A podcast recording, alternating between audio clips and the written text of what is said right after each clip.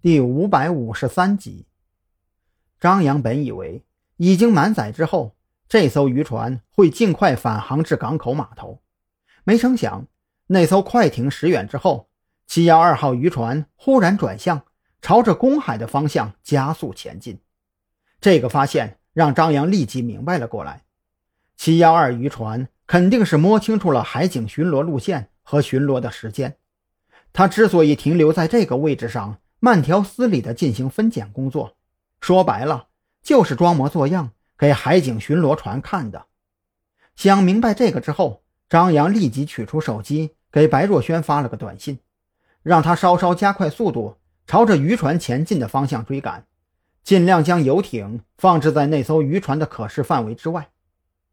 海上的可视距离到底有多远，张扬也不懂，但是他相信。白若萱肯定有办法避免被渔船发现，因为乘游艇出海用无人机侦察的想法本就是白若萱提出的。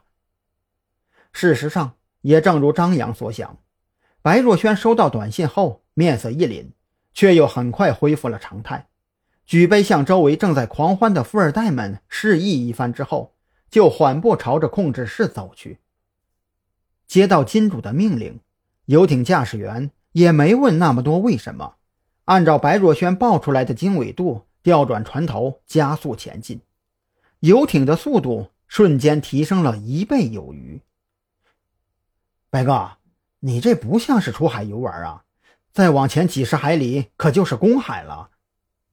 一名较为清醒的富二代立即凑了过来，他觉得白若萱肚子里肯定憋着事儿。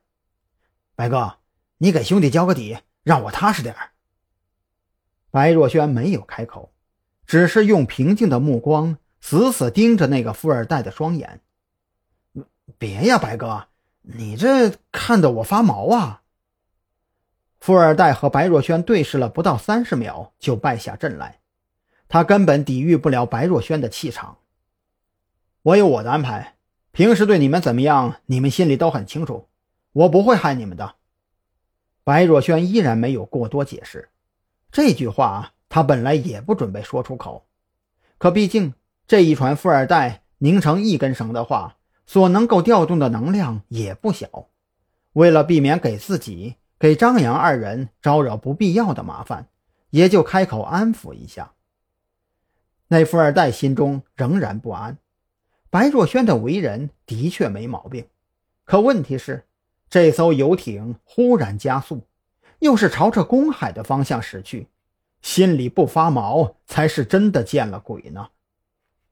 不信我？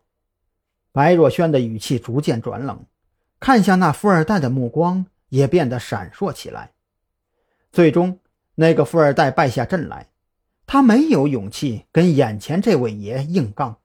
虽然船上还有不少人，可问题是那些人。会跟自己站在一边吗？为了一个虚无缥缈的猜测，就得罪白家大公子，孰轻孰重，他心里还是有点数的。啊，别别别，白哥，您的话谁敢不信呢？富二代陪着笑退走，打定主意，以后打死都不跟着白若萱出来嗨了。这你妈，跟别人出海费腰，跟他出海费脑啊！这点小插曲，张扬并不知道。他这会儿心里也是七上八下的。随着游艇逐渐加速逼近，无人机也就可以凑得更近了。通过屏幕，他可以清晰地看到，那艘渔船上的船员们协力将一张明显不太一样的巨网抬上甲板。